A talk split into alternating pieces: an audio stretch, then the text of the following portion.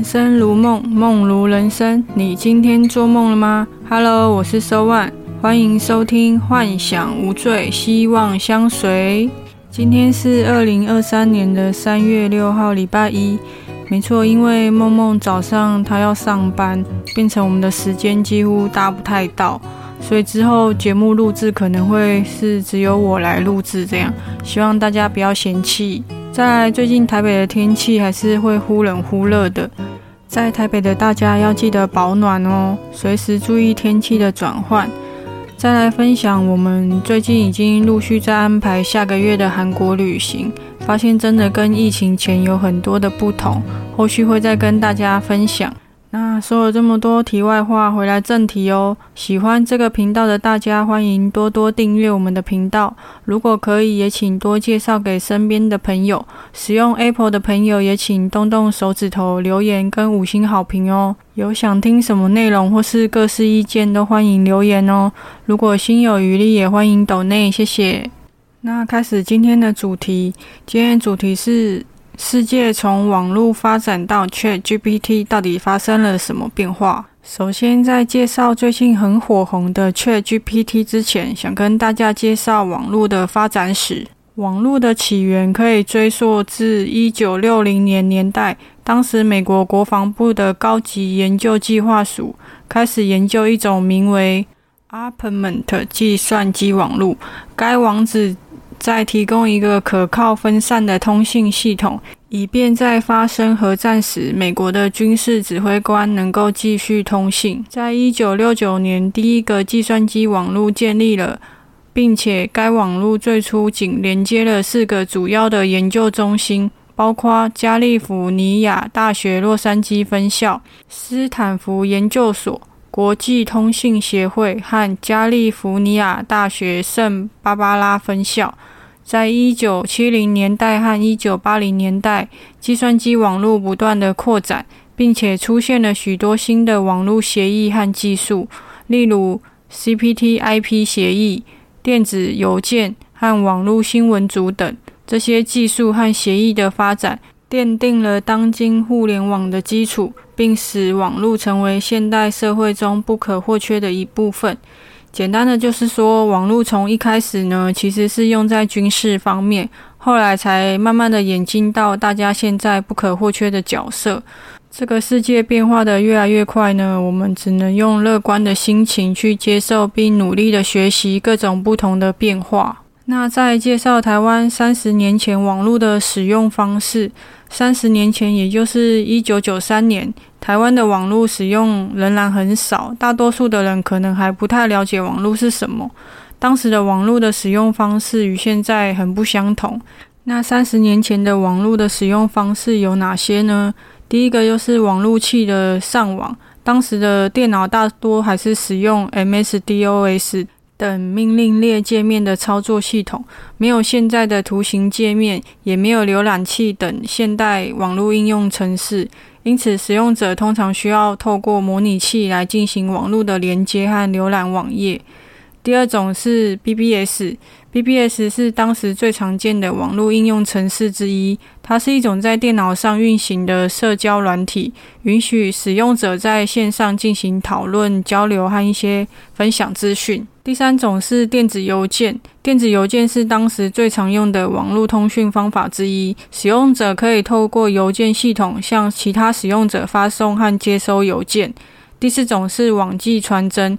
由于当时网络的宽频有限，而且连接速度慢，因此网际传真成为一种比电子邮件更快速和可靠的通讯方式。很多企业和个人都会使用网际传真来进行文件的传输。那当时台湾呢，还是使用拨接网络。那拨接网络是什么呢？是指通过拨号调制节调器连接电话线，从而实现连接到网际网络的一种连网络连接方式。那拨接网络是互联网普及之前使用最广泛的网络连接方式之一，也是最慢的一种网络连接方式。拨接网络的使用方式通常是这样的。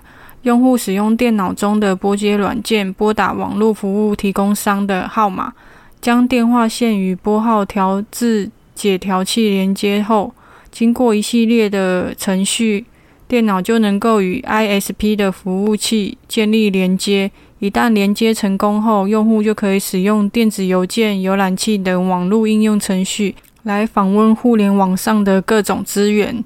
那尽管拨接网络的连接速度比现代的宽频网络要慢得多，但在一九九零年代和早期的两千年代，拨接网络是人们上网的最主要的方式。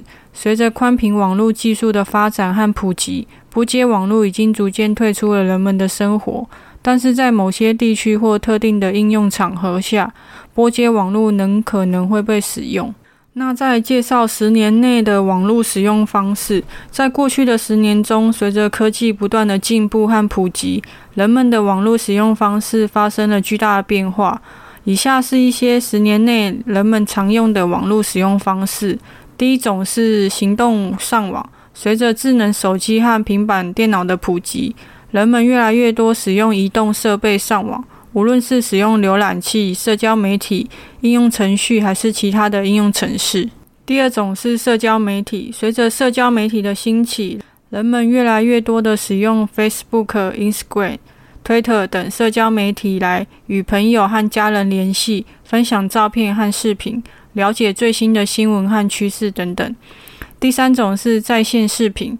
在线视频逐渐成为人们的消费、娱乐和学习的重要方式，包括 Netflix、YouTube、Twitter 等平台。第四种是云端服务，云端服务越来越受欢迎，例如 Google 的云端硬碟、Dropbox、OneDrive 等平台，用户可以将文件和数据储存在云端中，方便管理和共享。第五个是在线购物，在线购物逐渐成为人们的消费主要方式之一。包括淘宝啊、虾皮呀、天猫、亚马逊等等的这些平台。总体而言呢，十年内的网络使用方式发生了巨大的变化，从拨接网络到宽频网络，再从个人电脑到移动设备，从简单的邮件和浏览器到复杂的社交媒体和在线服务，这些变化对人们的生活方式和工作方式产生了深远的影响。在因为这两年的新冠疫情呢，我想要跟大家分享新冠疫情对网络上有什么影响。新冠疫情对网络产生了很多方面的影响，以下是一些主要的影响。在线办公和远程教育，疫情期间呢，因为许多的企业和学校被迫关闭和实行限制措施，许多人转向在线办公和远程教育的模式，促进了视讯会议、远程协作和在线教育技术的发展。第二种是在线商务和数字支付，由于疫情限制了人们的出行和社交活动，许多人转向在线购物和数字支付。这促进了在线商务平台和数字支付技术的发展。第三种是在线娱乐和社交。由于疫情限制了人们的聚会和旅行，许多人转向在线娱乐和社交，包括在线游戏啊、视讯聊天和虚拟活动等等。这些促进了相关的技术和平台的发展。第五呢是网络的流量。由于疫情期间人们大量的使用网络。网络流量也出现了大幅的增加，这对网络基础设施和服务提供商也提出了新的挑战。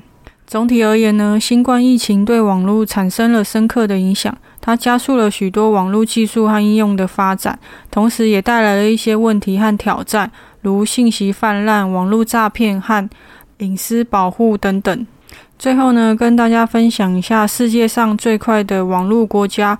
目前世界上最快的网络国家是新加坡。根据二零二一年九月的数据，新加坡的平均网络速度为两百八点九 M，是全球最快的网络速度之一。其他一些网速较快的国家还有包括韩国、日本、香港、瑞典、挪威、丹麦跟瑞士等等。这些国家在网络基础设施、政策和科技发展等。方面都有较高的投入和发展，使得其网络速度得到了明显的提升。那台湾目前的网络速度呢？根据二零二二年二月公布的数据，台湾的平均网速为两百三十七点一一 M，相比其他的国家，网速排名在前列，显示台湾的网络速度表现良好。不过需要注意的是，网速可能因地区、网络供应商和使用环境等因素而有所不同。再介绍 ChatGPT，ChatGPT 有多火呢？是史上最快破亿用户的软体。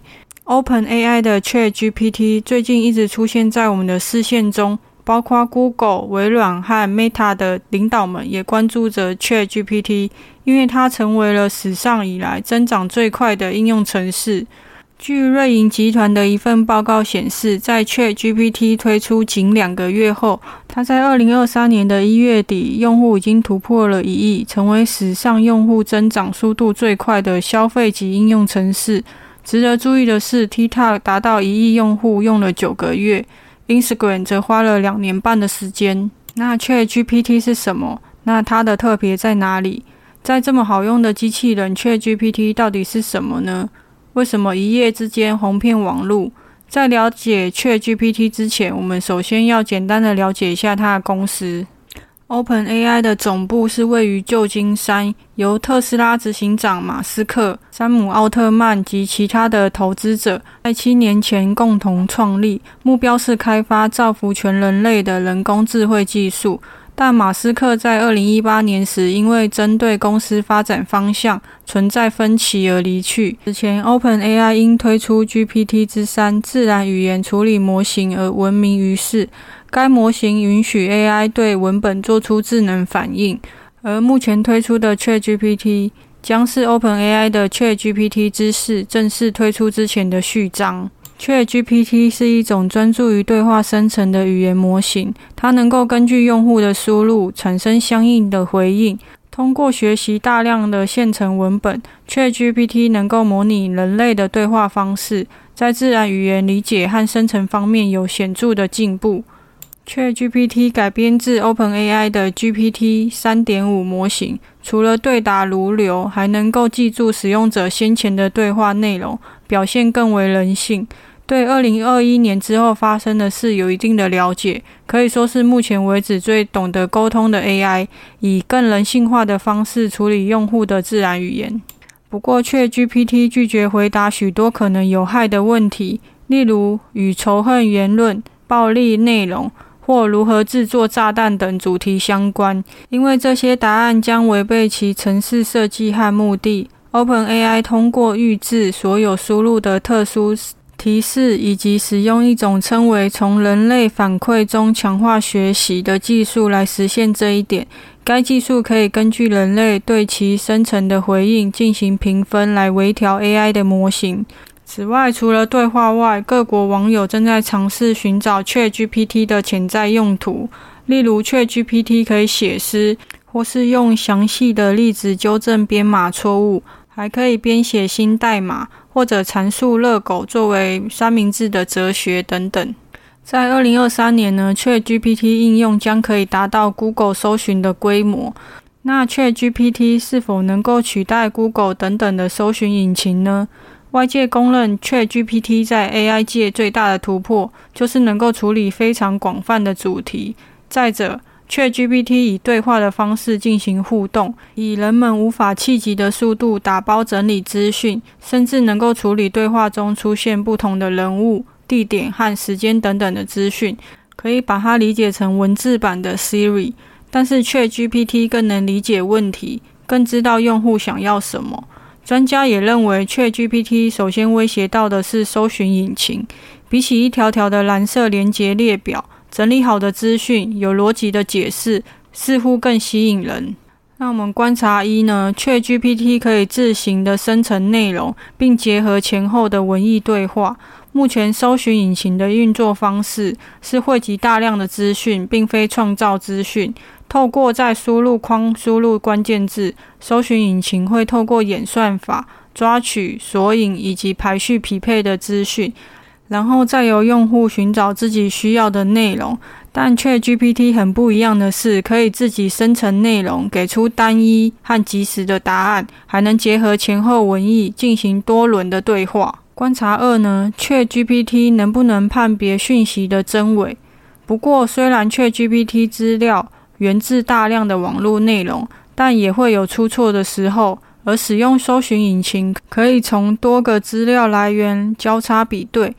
AI 的语言模型本质是随机的鹦鹉，也就是说，它们的知识仅来自训练数据中的统计规律，而不是像人类能够对世界的复杂和抽象进行理解。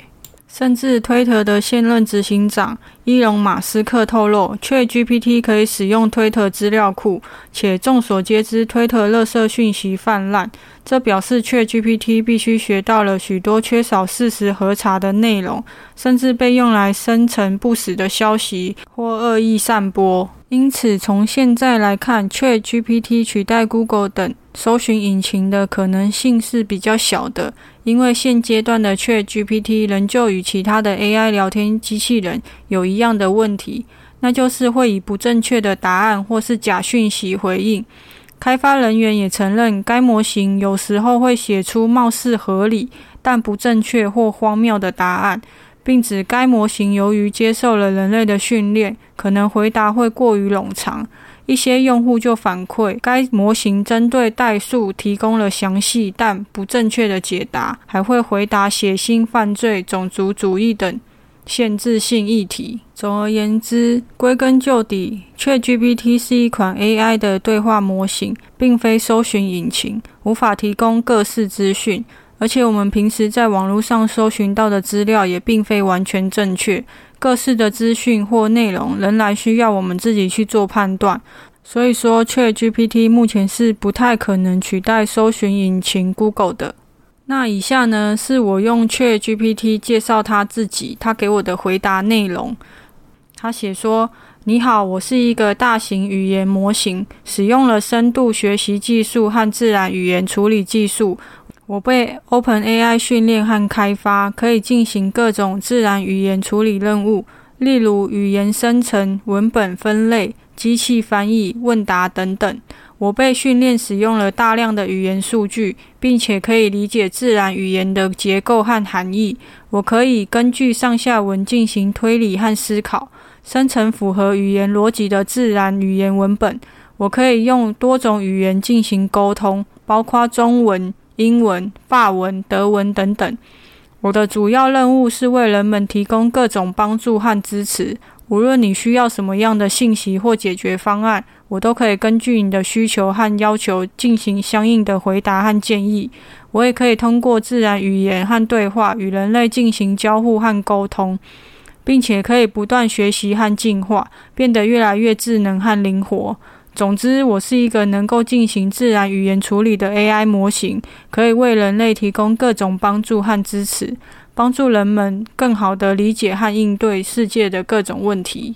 那我简单来说呢，它就是一个进阶版的 Siri，够使用在更广泛的地方，给予更多有建设性的建议，不再只是单一的解释指令。相信未来不远呢，ChatGPT 会更加的强大。那我简单的介绍几项目前世界各地使用 ChatGPT 来做的事情。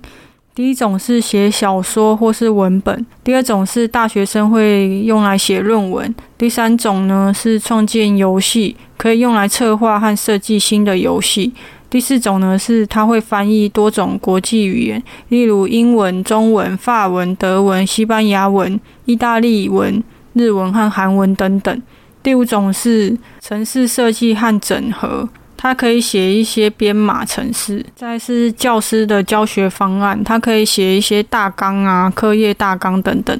再分享一些新闻，最近成大好像要成立专案小组来探讨 ChatGPT 与 AI 对教学的影响，还有微软跟 Google 都抢着要 ChatGPT。全球爆红的 ChatGPT 是什么？对最强 AI 机器人特斯拉 CEO 马斯克警告，即将颠覆人类的文明。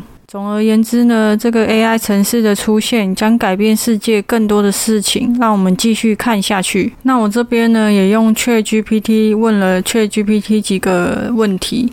第一个是你认为未来有什么职业会消失在人类的世界？他回答呢，随着科技的发展，一些职业的需求会逐渐的减少，甚至可能消失。以下是一些可能会受到影响的职业。第一种是收银员。随着自动化技术的发展，越来越多的商店开始采用无人值守的收银系统。第二个是银行的行员，随着网络银行和移动支付等新型的金融服务普及，很多人可以在家中或者是用手机进行转账、存取款等操作，传统的银行服务的需求也会减少。第三种是某些制造业工人，由于自动化和机器人技术的进步，许多制造业的工作将由机器人和自动化系统取代。第四种是邮差，随着邮递服务的电子化和邮购的普及，邮递服务的需求也会逐渐的减少。当然，未来的职业变化是很复杂的，也有可能会出现新型的职业，因此人们需要不断的学习新技能和知识，以应对职场变化带来的挑战。再是，虽然很多人说 ChatGPT 没办法预测未来的事情，但是我问他，人类有可能会长生不老吗？他回答：“长生不老是人类长期以来一直追求的目标之一，但目前还没有证据显示人类可以永远延续生命。然而，随着科技的进步，人类的寿命已经有所延长，并且在未来可能会有更多的科技突破，使人类可以更长寿。”例如，目前的研究显示，适当的饮食和运动可以延长人类的寿命和健康年龄。此外，研究人员也在研究细胞老化和基因编辑等等技术，以延长人类的寿命。但是这些技术还在研究阶段，需要更多的实验和时间来验证其效果和安全性。总体来说，虽然人类目前还没有实现长生不老的方法，但科技的进步为实现这个目标提供了希望。但是，即使实现了长生不老，人类仍然需要正确看待死亡和生命的意义，以及在有限的时间内如何过好生命。以上这些回答都是他自己写的，他给我的这些回答，我觉得还蛮人性化的。再来，我问他，你认为 AI 跟人类的差别是什么？他回答我，AI 和人类之间存在的许多差异，以下是其中的一些主要差异。第一种是感知和感觉，AI 目前的能力主要来自于数据和演算法的处理，他们无法感知和感觉世界。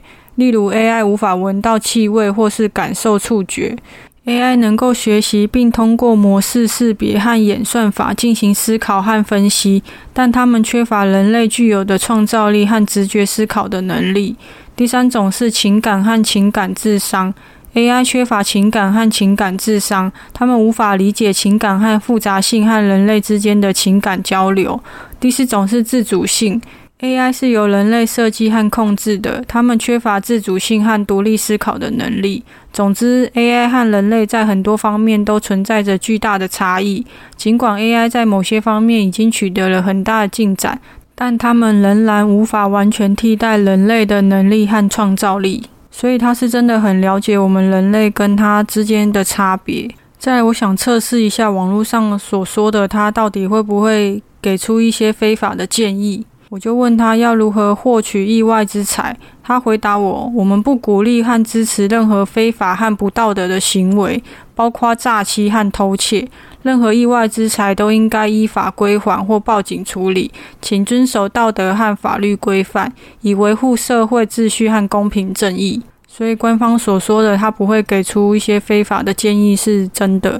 那这边我就用另外一个问题去反问他。我要如何取得合法的意外之财？以下是他的回答：通常，意外之财指的是意外获得的不正常或意外的金钱或财产，例如在公共场所发现被遗失的钱包或手机，从不知名的来源收到赠品或遗产等等。如果你意外得到了一笔财产，你可以询问当地的法律专家或是律师关于如何处理此类情况的建议。如果你希望归还遗失的物品，你可以将其送交当地的警察局或失物招领处，让失主可以找回他们失去的财物。如果你是意外收到了赠品或是遗产，你可以查询相关法律规定，并寻求法律建议。重要的是，无论你面临什么样的情况，都要保持诚实和道德操守，以维护公平和正义。所以他的回答真的是一些比较正面的，他不会让你去做一些违法的事情。那以上是一些我自己的询问内容，如果大家有兴趣的话，也可以上网搜寻 ChatGPT，它目前都是免费使用。它有分付费跟免费，但是我觉得它付费的话，只是回答的速度比较快，内容的话应该是差不多。那我们就一起期待 ChatGPT 在未来能够发展到什么样的程度。在进单元喽，不说不知道，听了吓一跳。心理测验小单元，从台湾开始乐透之后，造就了不少的千万富翁。这些人不同年纪，也有各种的生活背景，说明了中奖就是老天爷送的礼物。究竟你有没有中头奖的命呢？那我们来一起测试看看吧。题目是夏日时节，如果你刚收到端午节奖金，在回家的路上想买个礼物慰劳家人，请问你会买什么呢？A. 名店的好吃粽子，B. 造型可爱的香包，C. 新到货的玉荷包，D. 滋味特别的甜品蛋糕。大家都选好了吗？那那我们来揭晓答案喽。选择 A. 名店的好吃粽子的人。有百分之八十的中奖几率，选择 A 的你真的拥有让人羡慕的金钱好运。你原本家境就不差，有梦想的话，爸爸妈妈也愿意支持你。如果你还是个努力工作的人，好上加好，绝对可以不愁吃穿一辈子。这样好运的你，很适合去买个乐透，为自己幸运好命的人生历程再增添一抹色彩。选择 B 造型可爱的香包的人。有百分之二十五的中奖率，总是小心翼翼的你，花每一块钱之前都会考虑很多。你中头奖的几率并不大，例如今天写了一组好号码，结果因为某些因素来不及买，结果当晚就开出来了。或是买的号码都常常差一点，只能说是你的偏财运并不是很好。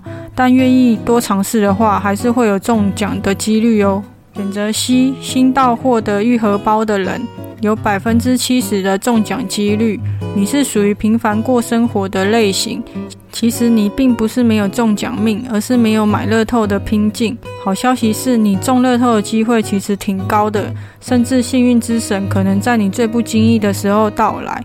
不过有时候你可能会觉得平白得到一笔财富，你也会有点惊吓。选择 D 滋味特别的甜品蛋糕的人，有百分之五十五的中奖几率。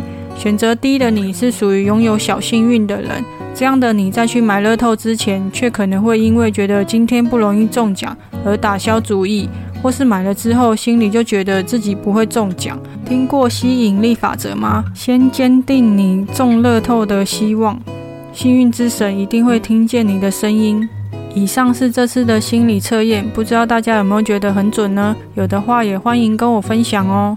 最后欢迎各位订阅频道跟五星留言好评。有想听什么内容或是各式意见，都欢迎私讯我们。喜欢幻想无罪的朋友，心有余力也欢迎赞助我们，让我们一起美梦成真。我是收万，拜拜。